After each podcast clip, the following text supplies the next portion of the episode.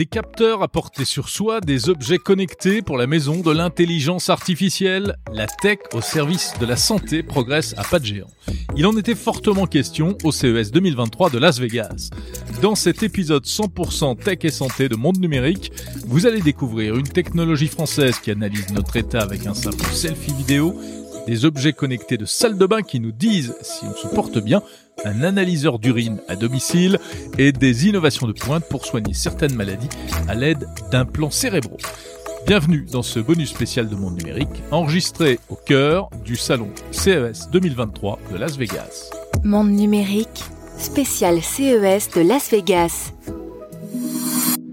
Cette émission spéciale qui est proposée en partenariat avec le CEA qui nous accueille sur son stand et je les en remercie. Le CEA, le centre de recherche présent chaque année au CES pour faire connaître les innovations de ces chercheurs dans de nombreux secteurs et notamment la santé. On va en parler tout à l'heure. Alors pour commencer, on va s'intéresser à des innovations qui sont présentées eh bien, euh, cette année euh, au CES et qui sont ou qui seront peut-être demain destinées à nous tous, au grand public, pour améliorer euh, notre bien-être et notre santé au quotidien. Notre premier invité, c'est Myriam Benfato. Bonjour. Bonjour. Vous êtes marketing manager de la société e-virtual, euh, présente dans les, dans les rangs de la French Tech, ici à l'Eureka Park.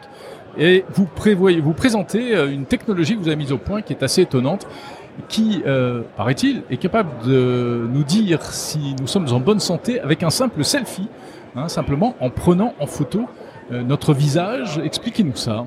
Alors absolument, c'est une euh, c'est une, euh, une, solution qui s'appelle Caduci et qui permet de mesurer les signes vitaux grâce à un selfie vidéo de 30 secondes euh, sur n'importe quel euh, outil qui est équipé d'une caméra. Alors les signes vitaux qu'on mesure sont la fréquence cardiaque, la fréquence respiratoire, la tension artérielle. Alors ça, ce sont des données médicales et on donne également des données de bien-être, à savoir la variabilité de la fréquence cardiaque et le niveau de stress. Alors c'est une technologie qui pour l'instant n'est pas encore disponible pour le grand public. Alors elle n'est pas disponible pour le grand public euh, parce que nous n'allons pas la commercialiser sous forme d'application. Mhm. C'est une brique logicielle qu'on va aller intégrer dans des plateformes de télémédecine par exemple. Euh, pour autant, le patient sera bien l'utilisateur final euh, lors d'une téléconsultation, par exemple, avec son médecin. Euh, le médecin utilisera notre module, pourra l'activer, demander au patient de ne pas bouger pendant 30 secondes. La caméra ira scanner le visage pendant ces 30 secondes.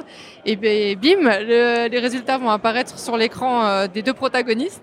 Et euh, le médecin, euh, ou le professionnel de santé, mais c'est souvent un médecin, pourra dès lors établir un diagnostic plus précis que uniquement pendant un échange oral d'une téléconsultation ordinaire finalement. Alors, ça paraît assez incroyable. Comment est-ce que ça fonctionne et, quel est la, on va dire le degré de fiabilité? Alors le degré de fiabilité est de 95 euh, ce sont des chiffres avérés puisque nous avons mené euh, plusieurs études cliniques euh, au CHRU de Nancy sur plus de 1000 patients atteints de pathologies différentes. donc comparé à des à des gold standards comme on dit dans le jargon, à des à des outils classiques, hein, mhm. stéthoscope, ceinture de respiration, ECG. Donc taux de fiabilité à 95%. Mais vous voulez dire que ça remplace tous ces instruments-là? Alors ça, ça, peut remplacer dans certains dans certaines conditions. C'est-à-dire que quand on va en cabinet aujourd'hui, les médecins vont utiliser euh, leurs outils euh, ordinaires. Mais il se peut que à l'avenir, le médecin puisse troquer finalement tous ces outils qui coûtent de l'argent, mhm. qui euh, nécessitent de la fabrication et donc de la pollution, euh, que le médecin puisse troquer tout ce matériel-là pour un seul outil qu'il intégrera dans une tablette ou dans son ordinateur, dans son cabinet. Aujourd'hui, on va favoriser tout ce qui est euh, digital health, euh, la santé digitale, via des plateformes de téléconsultation, de télésuivi, mais il n'est pas exclu qu'un jour on l'utilise directement en cabinet. D'accord. Donc, ce que vous allez faire, c'est que ça va être implémenté sur des sur différents types d'appareils qu'on pourra utiliser. Donc, soit dans le cabinet, vous dites, soit soit à distance, en fait. Absolument. Donc, à distance, euh, comme je vous l'ai dit tout à l'heure, pendant une téléconsultation, le médecin active le module.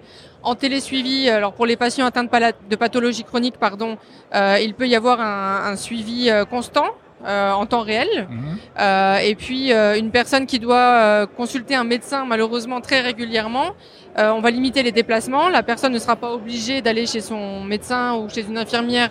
Elle pourra faire directement la prise de, mesure chez elle et envoyer au médecin. D'accord. Mais alors, quand j'ai dit selfie, c'est un peu réducteur, non? C'est vraiment, vous faites ça à partir d'une simple photo ou il faut que ce soit... Euh, alors, on dit un selfie euh, parce que la personne prend elle-même hein, la mesure. Euh, il y a un côté un peu... on devient finalement acteur de sa santé. Mais je peux pas montrer une photo de moi-même pour... non. Pour non, non, non, faut, système. non, parce que la technologie qu'on utilise va aller analyser le mouvement des flux sanguins à travers la peau, les mouvements de la cage thoracique. D'accord, c'est ça le principe de base, c'est que ça détecte les mouvements des flux sanguins. Absolument. On utilise plusieurs euh, technologies, euh, dont une euh, dont le nom est assez barbare, c'est la photoplétismographie. Alors la photoplétismographie est utilisée aujourd'hui sur les oxymètres qu'on met au doigt, mais nous on va utiliser la photoplétismographie sans contact. Donc du coup, ça va aller analyser à travers la caméra le mouvement des flux sanguins à travers la peau, qui va être réfléchi par la lumière à la caméra. Est-ce que ça peut remplacer, par exemple, une montre connectée, des, objets comme ça qui, qui renseignent aussi sur ce type de, alors, je ne peux pas dire remplacer, honnêtement, puisque il existe différents outils. Euh, la, différence, c'est que le nôtre est sans contact, simplement. Euh, et que en plus de ça, c'est un dispositif médical euh, qui sera certainement. voilà, c'est ça qu'il faut comprendre, c'est que c'est pas un jouet, quoi. On trouvera pas ça sur l'App Store pour. Voilà, c'est pas un gadget, si je peux me permettre le terme, sans, dénigrer ces, ces outils-là, je les utilise moi-même. Euh, on, ne peut pas mettre notre outil à disposition euh, du commun des mortels aujourd'hui, en tout cas sous cette forme. Euh, aujourd'hui, Pourquoi? Parce que vous pensez que vous avez peur qu'il soit mal utilisé? Ben, si aujourd'hui une personne utilise euh, notre outil, euh, quelqu'un qui, n'a pas des connaissances médicales ne saura pas analyser finalement sa fréquence cardiaque. Est-ce que c'est bien? Est-ce que c'est pas bien? Quand on vient nous voir sur le stand, on nous demande alors je suis en bonne santé? Mmh. Euh, moi je réponds bah non, je sais pas, je suis pas médecin parce que je ne sais pas votre âge, je ne sais pas si vous êtes fumeur, je ne sais pas si vous êtes atteint de pathologie. Donc c'est le médecin. Ouais. Ce qui veut dire que l'analyse du flux sanguin, ça ne suffit pas en fait. Bah, c'est le, médecin, lui, peut, seul peut établir un diagnostic finalement grâce à ces données. Bien sûr.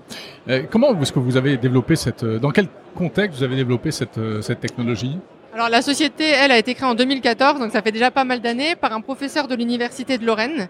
Alors l'idée de base, la genèse, était d'accompagner les personnes atteintes d'autisme. Pourquoi? Parce que les personnes atteintes d'autisme sont difficiles à approcher. Il est difficile de leur mettre un tensiomètre, un oxymètre. C'est quelque chose qui les rend nerveux. Donc du coup, ils se sont dit, et si on développait un outil qui permet de mesurer à distance? Finalement ces variables physiologiques, les signes vitaux. Et ça, donc, c'est la jeunesse de Caduci.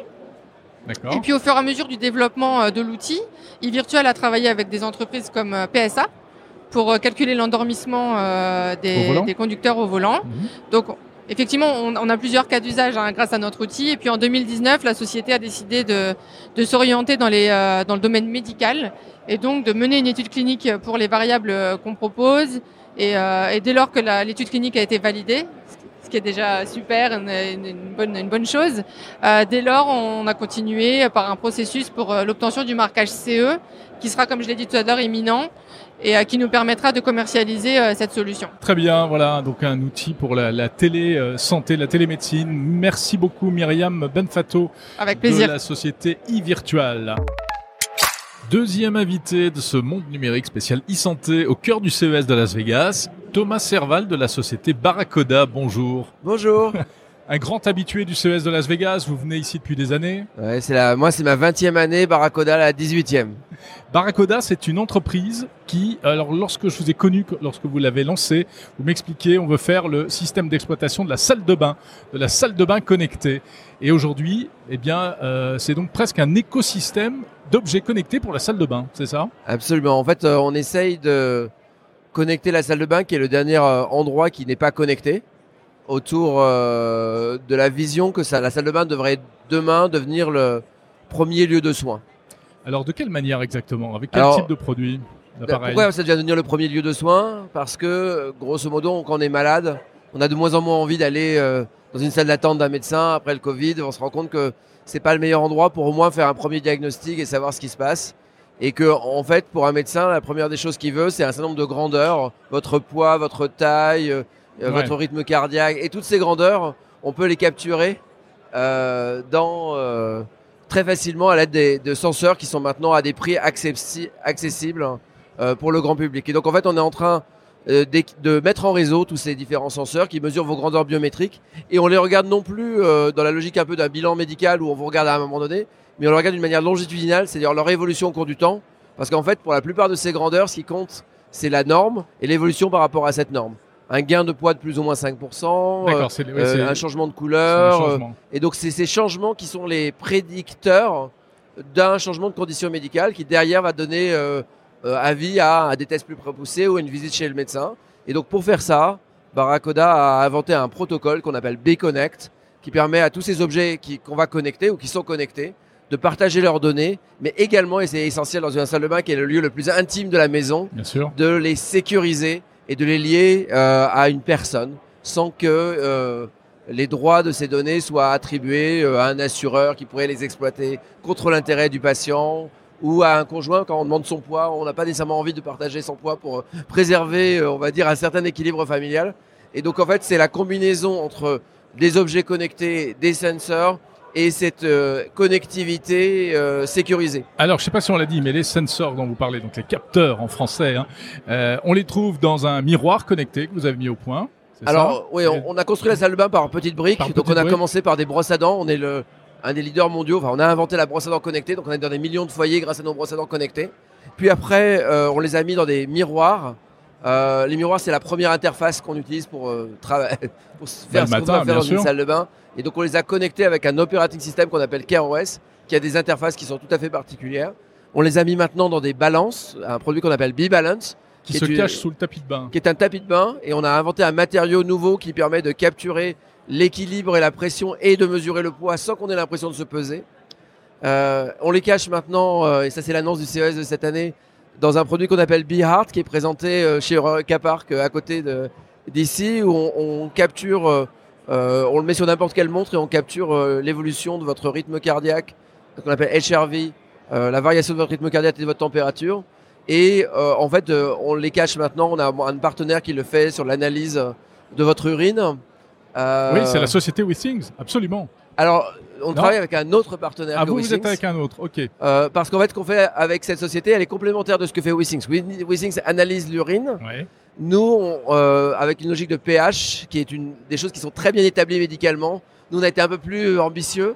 On analyse le flux d'urine pour comprendre les problèmes euh, prostatiques. C'est bête, mais euh, si on regarde les risques, euh, les cancers du côlon et les cancers de la prostate, c'est les, les- les éléments les plus communs euh, pour euh, Bien sûr. les Et ça, on- notamment on- pour la prostate. Et comme- ça, on peut le repérer par rapport au flux d'urine. Et on a mis en place, c'est beaucoup plus ambitieux que ce que fait Wissing, c'est donc plus long. C'est pas nous, c'est un partenaire qui s'appelle Olive, qui est une société israélienne. L'analyse spectroscopique des molécules qui sont à l'intérieur du flux. Donc c'est, on va dire, c'est la génération d'après. Mais l'avantage d'avoir ce protocole qu'on appelle Biconnect, c'est qu'on est ouvert à toutes les sociétés. Wissing, c'est intégrable. Euh, et les innovations sont très facilement intégrables dans notre écosystème.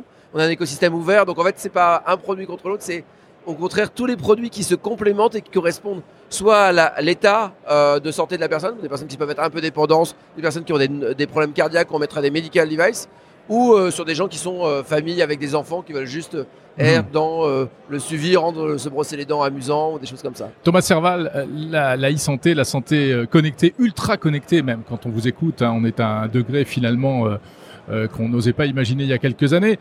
Mais c'est pas encore une réalité pour tout le monde. Quelle est la réaction du, du public? Est-ce que vraiment aujourd'hui les utilisateurs, les, les, les, les, gens que nous sommes tous, sont prêts à utiliser ce type de produit? Alors la question est excellente, mais en fait nous notre vision c'est de rendre cette technologie invisible. On vous en parle parce que dans un salon de technologie, mais quand notre technologie marche, vous les voyez pas. Euh, et nous ce qu'on sait c'est que l'adoption elle est basée non pas sur le fait qu'on la voit, mais qu'on la voit pas. Euh, nos brosses à dents, vous vous brossez les dents comme les autres, et puis après vous avez un rapport euh, sur votre qualité de brossage. Notre tapis de bain, vous avez les informations que de temps en temps-. Donc on saura qu'on y sera au moment où vous en rendrez même plus compte. Alors après il y a un problème de financement parce que la prévention a un problème. euh, dans la plupart des systèmes de santé du monde, particulièrement en France où le système de santé est très bon et très peu cher pour le consommateur par rapport à la moyenne des pays occidentaux. C'est-à-dire que la- capacité qu'on a à payer pour éviter d'être malade est beaucoup moins élevée qu'elle peut l'être aux États-Unis où la santé est un luxe ou que dans des pays où le système de santé est déficient ou euh, sous-développé comme en Chine euh, ou dans un pays où le nombre de, de cas comme le Japon et la population qui, qui devient de plus en plus âgée fait qu'il n'y a pas assez de médecins par rapport à l'ensemble des pathologies à traiter. Donc c'est une nécessité de, de, de Donc en fait, c'est vrai que ça, prévention, en fait. il est peu probable, mais on espère que le gouvernement mettra des grands plans euh, en charge de financement de la prévention. Aujourd'hui, c'est que 2% des dépenses de santé, la prévention. Donc c'est totalement euh, euh, incohérent économiquement. au niveau macroéconomique, mais les logiques microéconomiques des acteurs ne les incitent pas à investir dans la prévention. Ça, c'est un problème qu'on espère traiter en travaillant au plus près avec les, différents acteurs publics pour les sensibiliser sur le problème et leur dire que peut-être équipé par défaut d'une maison de Big Connect pour que demain, elle permette de garder les personnes âgées plus longtemps chez elles, par exemple, qui est un des gros enjeux de société pour nous euh, par les retraites en ce moment, euh, et quelque chose qui deviendra possible technologiquement pas comme euh, reconstruire une maison, mais en faisant des software upgrades et donc en le rendant euh, au coût marginal. Mmh. Et on voit, on voit donc euh, comment ces objets connectés pour la santé sont beaucoup plus que des gadgets, comme on a pu le, le, le, le considérer et le penser au début. Merci beaucoup, Thomas Serval de la société Barracoda. Monde numérique. Spécial CES de Las Vegas.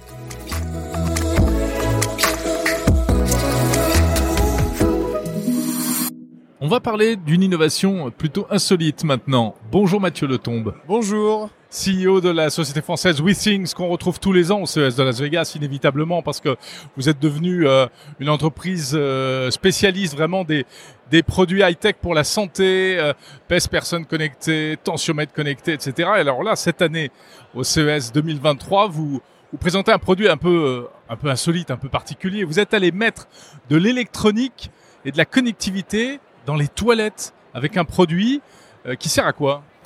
Donc c'est un produit qui s'appelle USCAN, qui est le premier euh, laboratoire euh, d'analyse d'urine dans des toilettes et qui s'avère être connecté comme tout ce qu'on fait chez WeSings.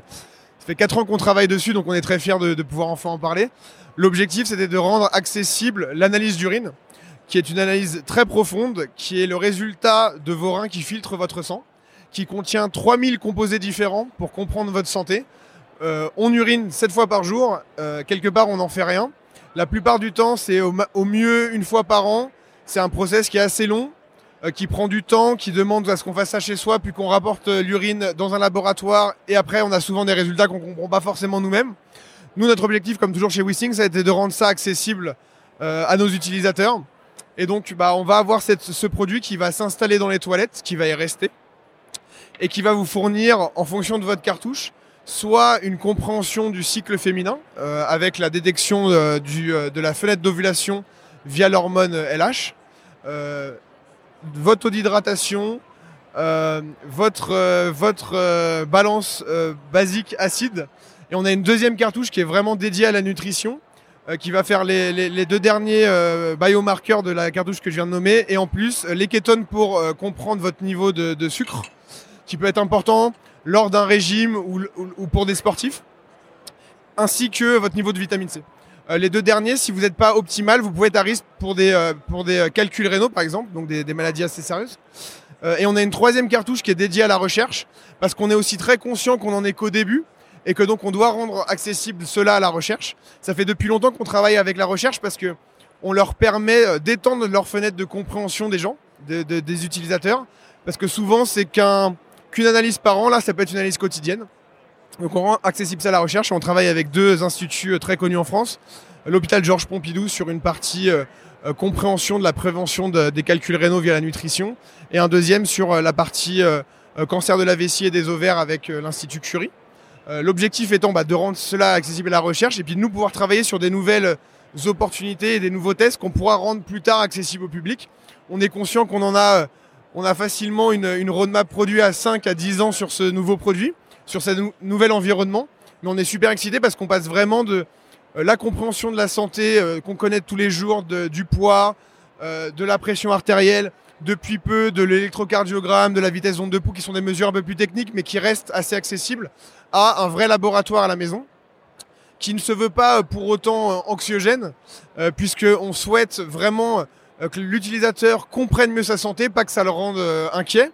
Euh, et par contre, si jamais on détecte des choses, de la même manière, on, veut, lui, on veut lui, lui proposer le parcours vers le professionnel de santé le plus simple pour qu'il puisse comprendre bah, ce pourquoi il est à risque ou s'il peut avoir des conseils un peu plus poussés que les nôtres. Alors comment ça s'utilise ce produit exactement? Concrètement, à la maison, comment je fais? Alors on l'installe dans les toilettes un peu comme un, un, canard WC, je sais pas si je dois dire ça. et ensuite, on le clip sur le côté, euh, c'est ça Plutôt euh, sur le, euh, en face de vous lorsqu'on est, ce qu'on est assis. Et donc bah après vous allez, vous allez faire ce que vous avez à faire comme vous le faites tous les jours au quotidien. Et nous, bah, de manière quotidienne, on va faire un à deux tests par jour euh, en fonction de la cartouche, de là où vous en êtes dans votre cycle si vous êtes une femme. Euh, et tous ces résultats seront disponibles dans votre application si vous souhaitez les regarder a posteriori. Euh, ils sont accessibles, vous pouvez les partager avec votre médecin ou avec votre obstétricienne, avec votre euh, gynécologue euh, ou avec votre diététicien. Et, et voilà. Alors il faut dire quand même qu'il y a quelques contraintes. Hein. D'abord, il faut que les messieurs fassent pipi assis. C'est bien ça, si j'ai bien compris. Et puis ensuite, vous ne pouvez suivre qu'une seule personne à la fois, c'est ça? Oui, donc oui pour la première question. Et oui pour la deuxième. Euh, Aujourd'hui, on a, on a un nombre limité de tests qui a quand même déjà plus de 100 euh, par cartouche. Euh, c'est des applications qui sont très personnelles, la nutrition, le cycle féminin, etc. Donc on souhaite euh, détecter une seule et unique personne, donc on, sera en on est en mesure de détecter la, la- la personne principale et euh, pour des raisons et techniques et euh, euh, de vie privée, on n'analysera pas l'urine des autres, des autres personnes présentes dans le, dans, le, dans le foyer ou même des invités. Voilà. Est-ce qu'on pourrait aller encore plus loin Euh, Alors, en termes d'analyse, analyser euh, éventuellement euh, d'autres produits corporels, on va dire, et en termes d'intégration, parce que là, c'est un produit qu'il faut ajouter à ses toilettes. Quand est-ce qu'on aura des toilettes intelligentes, connectées? Je pense que tout ça viendra. Nous, on a déjà notre petit bonhomme de chemin à faire sur, sur notre produit YouScan. Mais oui, ça fait un bout de temps qu'on en parle d'un laboratoire à la maison. Il y a eu des choses qui ont essayé sur le sang. Il y a aussi des choses qui sont essayées sur les selles. On pense que dans, dans 10 ans, euh, l'important, ce sera d'avoir un maximum de données au quotidien. Pas pour être hypochondriaque, pas pour être anxieux, mais pour voir, avoir un nouveau paradigme de compréhension de la santé. Euh, et euh, bah, le plus de choses seront analysées, le mieux ce sera. Toujours dans l'objectif, pas de euh, rendre anxieux euh, les utilisateurs, mais vraiment de prévenir via la compréhension de la donnée au quotidien sur des longues périodes. C'est important aussi des longues tendances. Nous, ça fait des 10 ans que des gens analysent leur santé euh, au quotidien et ils voient des tendances qu'on serait pas en mesure de voir avec d'autres appareils. Je pense à l'apnée du sommeil avec le capteur sous le matelas. C'est en comprenant ce qui se passe sur le très long terme, comprendre des schémas entre certains jours, entre ce qu'on mange, entre du stress. C'est comme ça qu'on comprend sa santé. Le but n'étant pas de spammer entre guillemets l'utilisateur avec trop d'informations, mais d'avoir le plus d'informations possible pour pouvoir agréger ces informations et lui rendre euh, accessible à lui et à son professionnel de santé. Et cet analyseur euh, d'urine connecté, il doit sortir quand et à quel prix, Mathieu Letombe? Alors il doit sortir à la fin du second trimestre en Europe. Euh, il nous reste encore un, un bon travail réglementaire qui est en cours. Euh, il sera disponible au prix de 499, donc c'est le produit plus une cartouche de votre choix qui sera livré euh, avec. Et ensuite, on partira sûrement sur un modèle d'abonnement où tous les trois mois, on vous enverra une cartouche euh, et qui sera au prix de 29 euros par mois. Voilà. Merci Mathieu Letombe, CEO de WeThings. La tech au service de la santé, ce sont aussi des innovations de rupture pour soigner et détecter euh, certaines maladies graves. On va en parler avec nos trois invités suivants. Et d'abord, sachez qu'il n'y a pas qu'Elon Musk qui travaille sur des implants dans le corps humain pour soigner des maladies. De nombreuses expérimentations sont menées, notamment en France. Bonjour Majid Bihi. Bonjour. Vous êtes deputy directeur de Clinatech. Et Clinatech qui donc n'est pas une start-up, mais qui est un, un hôpital euh, laboratoire, c'est ça? Tout à fait. En fait, euh, Clinatech fait partie du, CEA et a cette euh, caractéristique d'être présente au sein d'un centre de recherche technologique connu mondialement pour ses travaux en microélectronique, mais également sur ses recherches euh, sur les dispositifs médicaux. Et Clinatech allie sous un même toit la recherche technologique, la recherche préclinique et la recherche clinique en partenariat avec le CHU de Grenoble. Vous êtes donc basé à Grenoble. Et alors, vous avez développé, pardon, euh, pas mal de technologies, mais on va en parler, parler en- plus précisément de ce qui est présenté ici à Las Vegas, autant que ça puisse être présenté, hein, parce que c'est ce qu'on peut voir. Évidemment, c'est pas le, monde réel. Il s'agit d'un- implant cérébral pour soigner la maladie de Parkinson. Tout à fait. Donc, euh, ce qu'il faut savoir, c'est que la, la maladie de Parkinson, c'est une maladie neurodégénérative qui touche des régions bien particulières du cerveau. Il y a environ 25 000 euh, nouveaux cas par an en France et, euh, et ça touche des personnes euh, qui sont de plus en plus jeunes. Mhm. La moyenne se dé- s'est déplacée de- d'environ 60 ans à maintenant un peu moins de 55 ans. Ah oui. Donc clairement, c'est un, un souci, pas uniquement en France, mais un souci mondial. Et on sait traiter les symptômes de la maladie de Parkinson, soit avec des médicaments, ou quand ceci ne fonctionne plus, avec euh, la stimulation électrique intracérébrale, que l'on appelle en anglais la deep brain stimulation, ou stimulation électrique profonde, invention française euh, euh, par le professeur Alim Louis Benabid, une fois un grenoblois qui a été récompensé par le prix Lasker en 2014, un prix équivalent du prix Nobel en médecine, et euh, pour ses travaux justement sur la stimulation électrique. Donc c'est un petit, c'est une fibre optique, c'est ça? Exactement. qui est, qui est euh, insérée euh, vraiment au cœur du cerveau par, par un médecin, euh, par un chirurgien euh, spécialisé, avec une espèce de, il y a un, un terminal qui fait quoi, la taille d'une pièce de monnaie, qui Tout à- reste fixé sur le crâne? Tout à fait. Donc en fait, pour avoir cette euh, stimulation nouvelle sur laquelle on travaille, qui est la stimulation optique, on, on a un système avec une, une batterie, une batterie électrique et une batterie médicale, Ouais. euh, alliée à, à une diode laser qui va envoyer de la lumière dans l'infrarouge. Et euh, cette lumière-là, elle est euh, mise dans le cerveau à travers une fibre optique. Et donc tout ce système-là a été travaillé par le CEA en collaboration avec un gros industriel du domaine, de sorte à nous assurer que cela arrive aux, aux patients le plus vite possible. Mais je vais vous poser une question un peu naïve. C'est pas dangereux ça? Eh bien, c'est une très bonne question. On n'est pas si naïf que ça. En fait, euh, la, la pose de- de- d'électrodes dans le cerveau, c'est quelque chose que l'on fait depuis 15 ans. On sait très bien le faire.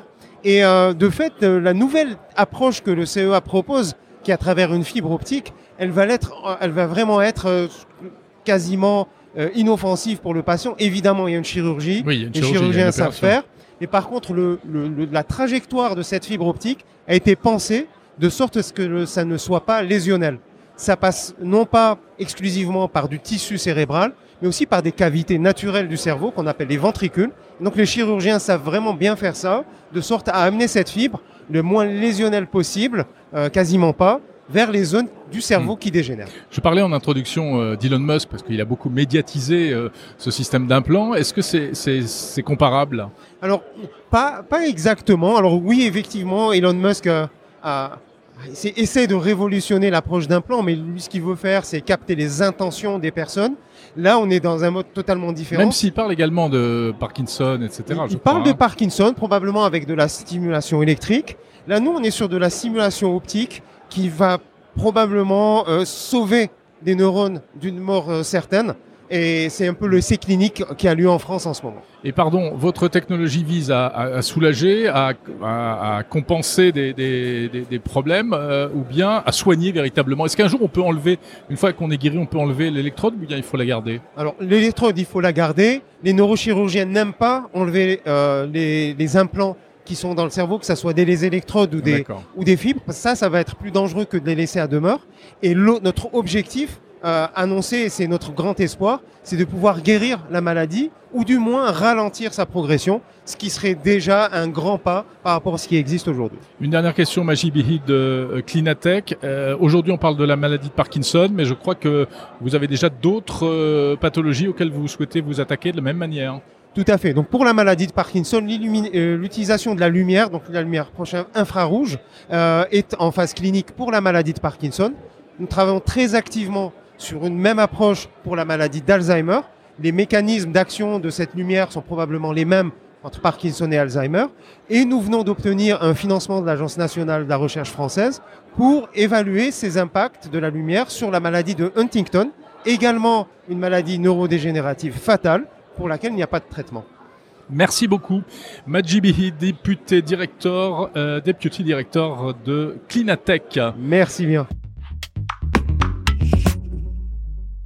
On va rester dans cette euh, question et ce sujet des, des implants et des micro-composants que l'on peut euh, poser comme ça sur le corps avec notre autre invité, Philippe Andreucci. Bonjour. Bonjour. Vous êtes CEO de Inject Power, euh, qui fabrique des micro-batteries pour des puces médicales. C'est bien ça, pour lesquelles vous avez C'est reçu ça. un award. micro-batteries ultra miniaturisées pour les dispositifs médicaux implantables. Voilà, vous avez reçu un award du CES de Las Vegas. Euh, Expliquez-nous ça. Alors, on est parti d'un constat simple. c'est que pour améliorer l'efficacité thérapeutique Ouais. des traitements, il faut récupérer de la donnée au plus près de l'endroit où le problème se produit dans le corps humain. Donc il nous faut des dispositifs médicaux implantables, que ce soit pour avoir la donnée, voire même agir. Le problème, c'est que dès qu'il vous faut récupérer soit de l'information, soit engendrer une action, il faut de l'énergie. Et 80% du volume d'un dispositif médical qui a besoin d'énergie est porté par la problématique de la pile, de la batterie. Donc nous, ce qu'on a fait, c'est qu'on a travaillé sur une nouvelle génération de micro-batteries très très compactes, très miniaturisées, à haute densité d'énergie et qui permettent de diviser par 10 euh, la taille des, des- des composants standards. Alors, ça fait quelle taille? Aujourd'hui, on a par exemple une toute petite batterie qui est plus fine qu'un cheveu, qui fait Une moins, plus fine plus qu'un cheveu. cheveu. hein. Moins de 0,2 mm3. Ouais. C'est vraiment minuscule, hein, d'accord C'est c'est à peine plus gros que quelques grains de sable et qui vient alimenter notamment un capteur de pression très compact lui aussi pour euh, monitorer, suivre la pression intracorporelle dans deux endroits stratégiques, l'œil et le cerveau. D'accord. Euh, et, et alors, comment est-ce qu'on recharge une batterie qui, qui fait la taille d'un cheveu? Alors la recherche se fait de manière euh, sans fil, en gros par induction. par induction Voilà. Et quelle ça- est l'autonomie? Quelle est l'autonomie? Alors, par exemple, pour l'application qui nous intéresse en premier lieu, qui est le suivi de la pression intraoculaire, donc pour le glaucome, Ouais. C'est une maladie qui touche 80 millions de personnes, hein, qui rend irrémédiablement aveugle ceux que l'on ne peut pas traiter. On a aujourd'hui une batterie qui permet de faire une mesure de pression toutes les heures pendant un mois, avant d'être rechargé. Et un cas d'usage où on recharge toutes les semaines pour ne pas décharger plus d'un quart de la batterie. La recharge se faisant dans ces cas-là en 5 minutes à peine. Alors pour qu'on comprenne bien, donc la batterie, euh, elle est intégrée dans le dans le composant qui lui-même va être implanté dans le corps, C'est ça. d'accord On fabrique la batterie. Par exemple pour le glaucome, euh, on, on met ça où Exactement. On fabrique la batterie, elle est minuscule, Ouais. on l'intègre dans le composant, on l'assemble. hein. On a des technologies d'assemblage issues de la microélectronique euh, vraiment au, au meilleur état de l'art. Et l'ensemble, capteur, batterie, électronique, plus aussi système de, de transfert d'information hein, sans fil, est donc implanté dans l'œil, dans la pars plana, dans la scléra. Dans l'œil directement. au plus près, voilà, pour suivre au plus près, donc euh, la pression intraoculaire au plus près du nerf optique. Ok. Euh, d'autres euh, d'autres types d'implants également? Oui, un autre type d'implant, c'est donc pour mesurer la pression intracrânienne, pour tout ce qui est euh, monitoring suivi de trauma crânien, accident vasculaire cérébral et d'une maladie terrible qu'on appelle l'hydrocéphalie, Mhm. avec une production en excès de liquide céphalorachidien. Vous savez, ce liquide dans lequel Ouais. baigne le cerveau. Tout à fait. Et donc notre capteur vient monitorer cette pression pour piloter le drainage, aujourd'hui bien maîtrisé, mais pour mieux le piloter plus finement et améliorer considérablement le confort du patient. Alors ça paraît incroyable, hein, on a l'impression d'un- film de science-fiction. Euh, et ce sont des technologies qui sont déjà opérationnelles, déjà utilisées. Alors, nos batteries ont déjà été testées sur les capteurs. On a déjà passé un certain nombre de, de caractérisations chez l'animal. On va basculer chez l'homme à la fin de l'année 2023. Avec Ah, une d'accord. étude clinique euh, de Pour l'instant, il n'y a pas encore d'être humain qui Non, il y a utilise pas encore cette d'être humain. technologie. Il n'y a pas encore d'être humain. Même si la technologie été retenue par la FDA, donc qui est l'équivalent hein, de l'ANSES euh, aux États-Unis, la Food and Drug Administration, Mhm. même si la technologie été retenue au titre de ce qu'ils appellent le Breakthrough Device Program, qui permet d'accélérer la certification et l'accès au marché, il y a quand même une étape de validation nécessaire. Ouais. Mais l'objectif, c'est d'être sur euh, le marché dans les patients, accessible aux patients dès fin 2025, début 2026. Je vous ai pas posé la question, mais la batterie, euh, la technologie, c'est quoi? C'est pas du lithium-ion c'est du lithium-ion, C'est du lithium-ion tout solide.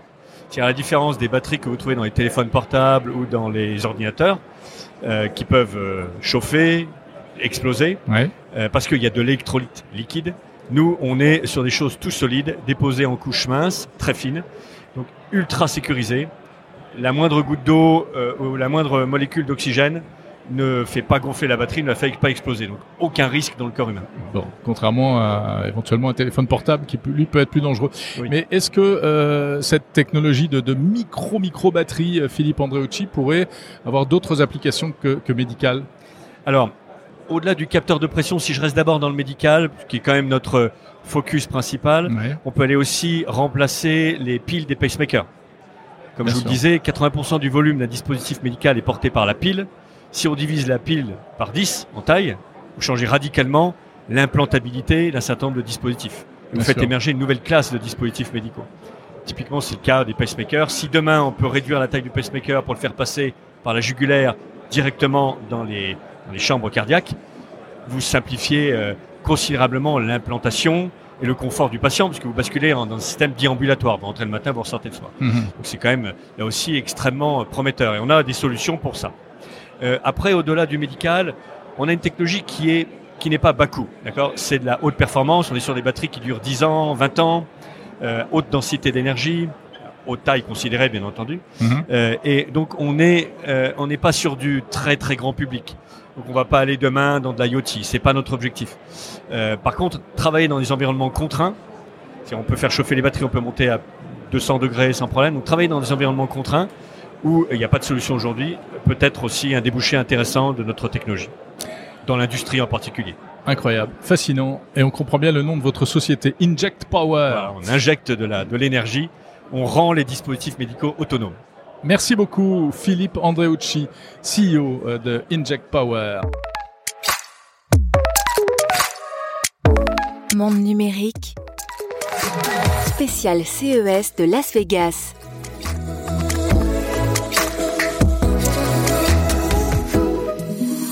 Allez, on va parler d'une autre technologie de pointe au service de la santé. Euh, c'est assez étonnant. Il s'agit d'un dispositif qui améliore et qui accélère euh, les procédures de, dia- de diagnostic du cancer. Bonjour Laurent Durafour. Oui, bonjour. Vous êtes CEO de Admire, président de la société Admire, qui a mis au point cette technologie qui permet de diviser par 100 le temps de, pour faire un diagnostic de cancer, c'est ça? Tout à fait, oui. oui. C'est notre, euh, notre engagement, en tout cas, c'est de d'accélérer drastiquement euh, la qualité, euh, la qualité, la, La vitesse la vitesse, Et la qualité peut-être aussi. la mais- qualité aussi d'ailleurs, mais la vitesse surtout, la, la vitesse d'analyse. Oui. Alors de quelle manière? Alors, euh, on travaille avec un système qu'on a développé au, au CEA, parce que euh, le Admire est une spin-off du CEA, euh, et on a travaillé en fait sur ce, sur ce système depuis 6, 5, 6 ans à Mhm. peu près. Et on, utilise une nouvelle méthode qui est une méthode basée sur euh, une, une image, mais une image qui n'est pas seulement euh, une image géométrique comme on a l'habitude de le voir, mais aussi une image euh, qui donne des informations biochimiques euh, de l'échantillon qu'on va aller analyser. Et cet échantillon, c'est une biopsie, ce sont des coupes de biopsie. Oui, c'est- toujours comme ça. On fait une biopsie et puis après on la soumet euh, à un laboratoire, à des experts, etc. Alors nous, on, on prend la biopsie et on va donc faire ces images. Et ces images nous donnent des informations biochimiques. Et à partir de ces informations biochimiques, on va pouvoir faire une classification avec un, un logiciel de machine learning que- qui est dédié en fait à cet appareil-là. Donc vous faites appel à l'intelligence artificielle. Alors, il y a de l'intelligence artificielle, il y a de l'optique. En fait, pour euh, aller voir la partie euh, chimique de le contenu, le contenu chimique de, de l'échantillon, on utilise des lasers et on n'utilise absolument plus aucune chimie, ce qui, était, ce qui est encore le cas actuellement. On va utiliser de la chimie pour faire le diagnostic. On- on- alors, je peux donner un exemple. Par exemple, euh, la chimie utilisée, ce sont des marqueurs anticorps antigènes, Mhm. comme ceux qu'on utilise pour les tests du Covid, qui vont euh, en fait, lorsqu'ils se lient, euh, colorer. Et c'est votre petite barre violette. Euh, et donc un médecin à l'heure actuelle, ce qu'il fait, c'est qu'il va utiliser énormément de chimie et de marqueurs. Il va euh, euh, regarder la coloration euh, du, morceau de tissu qu'il va, va regarder par un avec un microscope. Et ce faisant, il va pouvoir poser un diagnostic. Et pour faire ça, il a besoin d'un certain nombre de marqueurs, donc d'un certain nombre de, de lames, de biopsies. Et ça prend énormément de temps, ça prend à peu près 15 jours. Nous, avec nos sondes optiques et notre intelligence artificielle, on, on fait le même, la même, le même travail sur une lame en une heure. Waouh Ah ouais, vous passez de 15 jours à une heure. Tout à fait. Incroyable. Euh, avec la même fiabilité? Avec la même fiabilité, peut-être même, on peut dire, plus fiable. En tout cas, c'est ce qu'on s'attend à avoir. On a un taux de succès, c'est-à-dire on évite les faux positifs ou les faux négatifs, qui est de l'ordre de 90 à 95 Là où un médecin, sur une lame euh, en première intention, va être plutôt aux, alentours de 75% C'est pour ça qu'ils ils sont aussi obligés de multiplier le- les observations de façon à, à robustifier leur diagnostic. Ils le font toujours. Donc il y a toujours une, il y a toujours une dimension automatisée et puis euh, une intervention humaine malgré tout. Il y a toujours une intervention humaine, oui, parce qu'il faut faire un prélèvement, une biopsie. Ça, c'est un acte, j'ai envie de dire, médico-légal. Mais dans l'interprétation aussi, il faut. euh, Oui. Après, une fois qu'on a fait les images, que c'est passé euh, euh, par le, notre système de machine learning, mhm.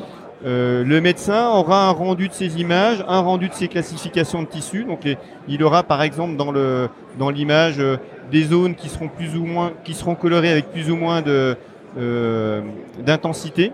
Et ça va donner, euh, ça va lui donner une idée en fait du type de, tissu qui- qui- qu'il y a, euh, du tissu sain au tissu euh, cancéreux, en passant par des tissus qui sont inflammatoires ou des tissus précancéreux, voire des zones qui sont qu'on appelle des zones d'invasion. Ce sont, ça correspond à des zones qui sont en fait de combat entre des globules blancs, donc le système immunitaire et les, et les cellules cancéreuses. Donc ça, on le voit. Lui, va le voir et il va pouvoir en déduire un certain nombre de, de, de diagnostics, un, cer- un certain diagnostic et probablement avec l'oncologue poser une, une thérapie. Mhm. Alors, vous avez entraîné euh, vos algorithmes d'intelligence artificielle, j'imagine, avec des milliers, euh, peut-être des millions de- de- d'images, en fait, de, résultats, de tests euh, qui est réalisé dans le passé. Euh, ça pourrait être utilisé pour d'autres types de diagnostics? Alors tout à fait. Euh, en fait, notre système, il est. Alors, je corrige un tout petit peu. Le, Oui. le- on est en train de faire les, les bases de données, donc euh, c'est c'est pas fini. C'est work in progress. Voilà, c'est c'est dans le c'est dans le pipe, si j'ose dire. Euh, ça va prendre encore quelques années avant d'être vraiment totalement fiable d'un point de vue diagnostique. Mais on y travaille et on, on travaille notamment sur les cancers plutôt de la sphère ORL et cancer de la peau. Puis après, on va aller sur des types de cancers, type cancer du sein. D'accord. Alors, pour répondre précisément à votre question, oui, on peut euh, travailler sur d'autres types d'échantillons, par exemple sur, euh, sur des bactéries. Donc, tout ce qui est maladie infectieuse, on va avoir la même approche. Et là, on va faire de la classification de bactéries. Et on va pouvoir identifier extrêmement rapidement et avec un taux de succès qui est euh, équivalent au, meilleur type d'analyse par séquençage, le type de bactéries. On peut aussi voir euh, avoir des applications en agri-agro. Malheureusement, on a entendu parler euh, euh, tous des problèmes liés à des, à des, des agents pathogènes contenus dans des pizzas. Ouais. Euh, et ben voilà, ça, ça fait partie de de- d'applications euh, qui sont aussi visées par le système. D'accord. Et alors, cette, ce, ce système de dépistage donc euh, de la société Admire, euh, il en est où de son développement, Laurent Durafour? C'est déjà utilisé euh, dans des instances médicales ou c'est Ah. encore en... Ce n'est pas utilisé en routine du tout. Là, nous, on, on, est un- on a un appareil qui est de la partie hardware qui est très très stable. Donc, on, on est en train de la multiplier, de multiplier le nombre de prototypes qu'on va disséminer auprès de partenaires, des, des laboratoires, des centres de recherche, en France, en Europe et aux, aux US. C'est aussi pour ça qu'on est au CES actuellement. Et, euh, et ça, c'est fait pour multiplier le nombre de prélèvements, d'échantillons, d'origine d'échantillons, pour pouvoir faire le training, ben, l'entraînement, pardon, Mhm. euh, du, euh, de, de l'algorithmie. Ça, c'est c'est absolument nécessaire et ça va prendre encore quelques années. Donc, on, on en est là, on en est, on, on est entre deux guets en fait. On a le, hardware est stable et on, est en train de travailler sur le software qui dépend de toute manière du, du, du hardware. Merci beaucoup, Laurent Durafour, président de Admire. C'est la fin de ce monde numérique spécial euh, technologie et santé en direct ou presque euh, du salon CES 2023 de Las Vegas. Si vous en voulez plus à propos du CES et pour changer un peu des sujets santé, retrouvez l'épisode numéro 73 de l'Hebdo en ligne sur euh, le fil du podcast Monde numérique. On débriefe toutes les grandes annonces et on donne la parole également à d'autres startups innovantes. Cet épisode vous était proposé en partenariat avec le CEA.